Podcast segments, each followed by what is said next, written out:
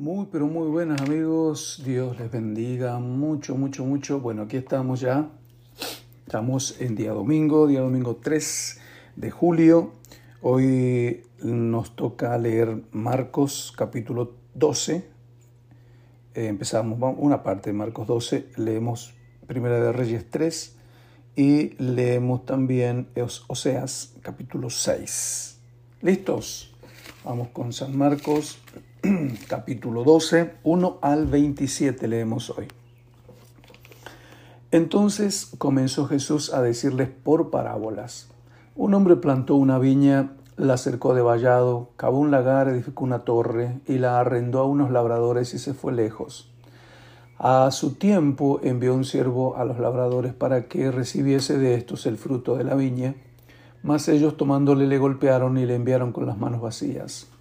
Volvió a enviarles otro siervo, pero apedreándole, le hirieron en la cabeza y también le enviaron con afrentado. Volvió a enviar a otro y a este mataron, y a otros muchos, golpeando a unos, matando a otros.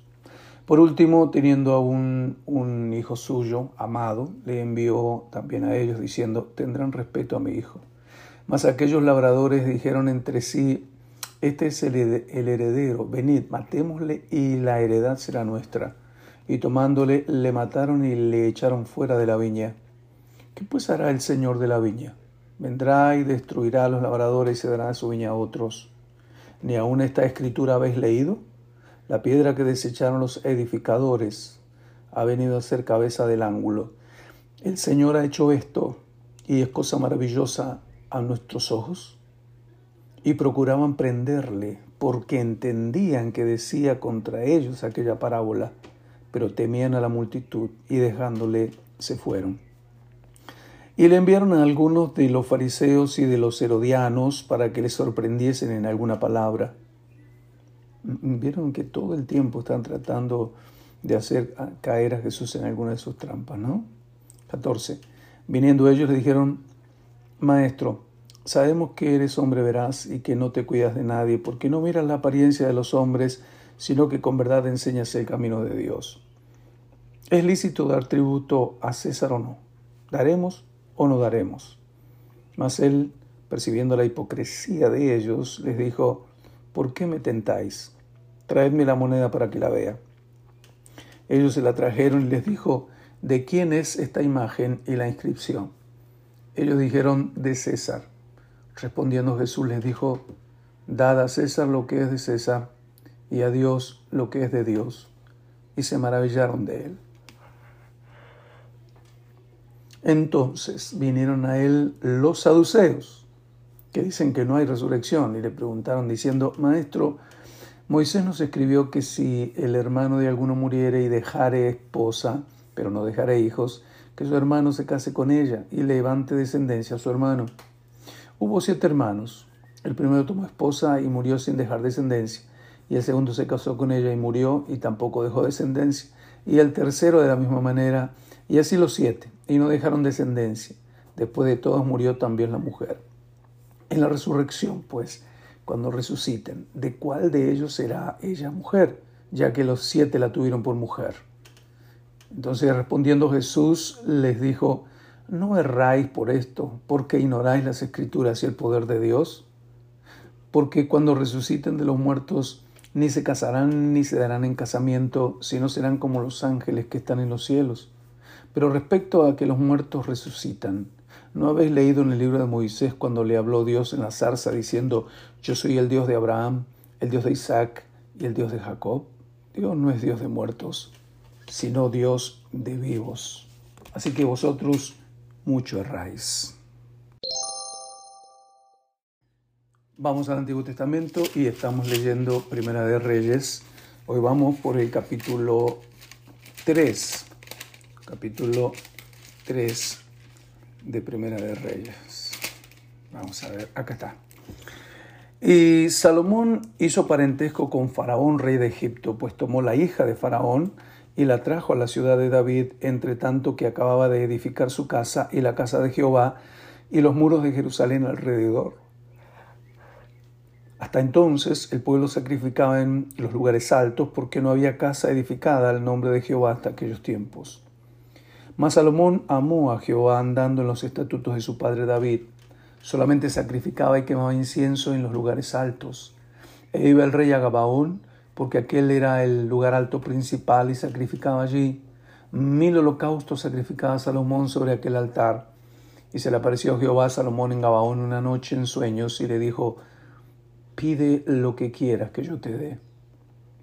Salomón dijo, Tú hiciste gran misericordia a tu siervo David mi padre, porque él anduvo delante de ti en verdad, en justicia y con rectitud de corazón para contigo, y tú le has reservado esta tu gran misericordia en que le diste hijo que se sentase en su trono, como sucede en este día. Ahora pues, Jehová Dios mío, tú me has puesto a mí, tu siervo, por rey en lugar de David mi padre, y yo soy joven, y no sé cómo entrar ni salir. Y tu siervo está en medio de tu pueblo al cual tú escogiste, un pueblo grande, que no se puede contar ni numerar por su, por su multitud. Da pues a tu siervo corazón entendido para juzgar a tu pueblo y para discernir entre lo bueno y lo malo, porque ¿quién podrá gobernar este tu pueblo tan grande? Y agradó delante del Señor que Salomón pidiese esto. Y le dijo Dios, porque has demandado esto y no pediste para ti muchos días, ni pediste para ti riquezas, ni pediste la vida de tus enemigos, sino que demandaste para ti inteligencia para oír juicio. He aquí lo he hecho conforme a tus palabras. He aquí que te he dado corazón sabio y entendido, tanto que no ha habido antes de ti otro como tú, ni después de ti se levantará otro como tú. Y aún también te he dado las cosas que no pediste riquezas y gloria, de tal manera que entre los reyes ninguno haya como tú en todos tus días. Y si anduvieres en mis caminos, guardando mis estatutos y mis mandamientos, como anduvo David tu padre, yo alargaré tus días. Y cuando Salomón despertó, vio que era sueño, y vino a Jerusalén y se presentó delante del arca del pacto de Jehová, y sacrificó holocaustos y ofreció sacrificios de paz, e hizo también banquete a todos sus siervos. En aquel tiempo vinieron al rey dos mujeres rameras y se presentaron delante de él. Y dijo una de ellas, Ah, Señor mío, yo y esta mujer morábamos en una misma casa. Yo di a luz estando con ella en la casa. Aconteció el tercer día después de dar yo a luz, que ésta dio a luz también, y morábamos juntas. Ninguno fuera de, estaba de fuera estaba en casa, sino nosotras dos solas. Y una noche el hijo de esta mujer murió porque ella se acostó sobre él. Y se levantó a medianoche y tomó a mi hijo de junto a mí, estando yo, tu sierva, durmiendo, y lo puso a su lado y puso al lado mío su hijo muerto. Cuando yo me levanté de madrugada para dar el pecho a mi hijo, he aquí que estaba muerto. Pero lo observé por la mañana y vi que no era mi hijo el que yo había dado a luz. Entonces la otra mujer dijo, no, mi hijo es el que vive y tu hijo es el muerto. Y la otra volvió a decir, no, tu hijo es el muerto y mi hijo es el que vive. Y así hablaban delante del rey. El rey entonces dijo, esta dice, mi hijo es el que vive y tu hijo es el muerto. Y la otra dice, no, mas el tuyo es el muerto y mi hijo es el que vive. Y dijo el rey, traedme una espada. Y le trajeron al rey una espada.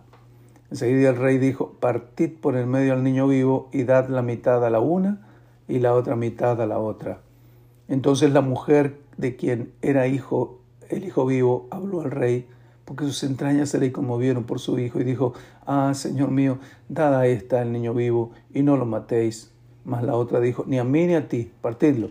Entonces el rey respondió y dijo, Dada aquella el hijo vivo, y no lo matéis, ella es su madre. Y todo Israel oyó aquel juicio que había dado el rey, y temieron al rey, porque vieron que había en él sabiduría de Dios para juzgar. Sabiduría quizás no sean las nuestras situaciones tan así de extremas, ¿no?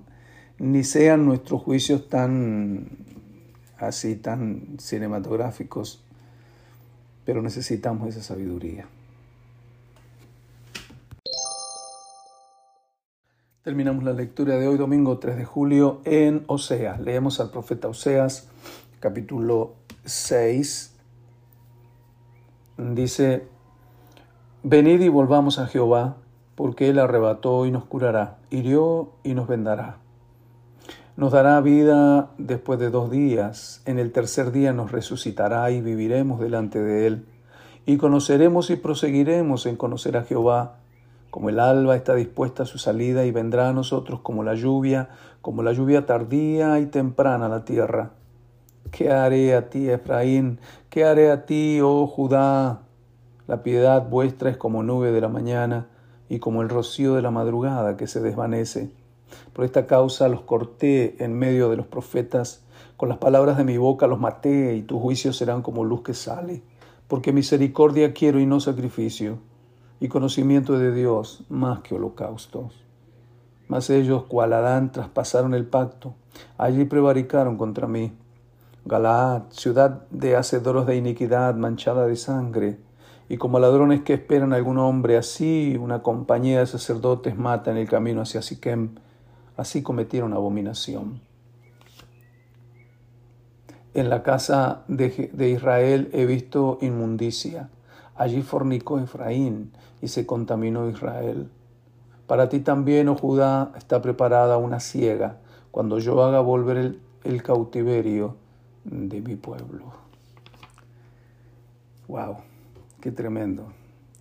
Qué palabras interesantes estas, ¿no? Porque misericordia quiero y no sacrificio. Conocimiento de Dios más que holocausto. Una vez más, las formalidades del culto nunca serán superiores a la actitud con la que uno asume esas formalidades de culto. ¿Entiendes la idea? Las formalidades de culto son importantes, pero son insignificantes si no van acompañadas de una actitud correcta en la práctica esa formalidad. Tampoco quiere decir que hay que quitar todo tipo de formalidad de culto, no, no, no está diciendo eso, sino que es superior, es decir, es lo que Dios quiere, la formalidad del culto con la actitud correcta de adoración al Señor.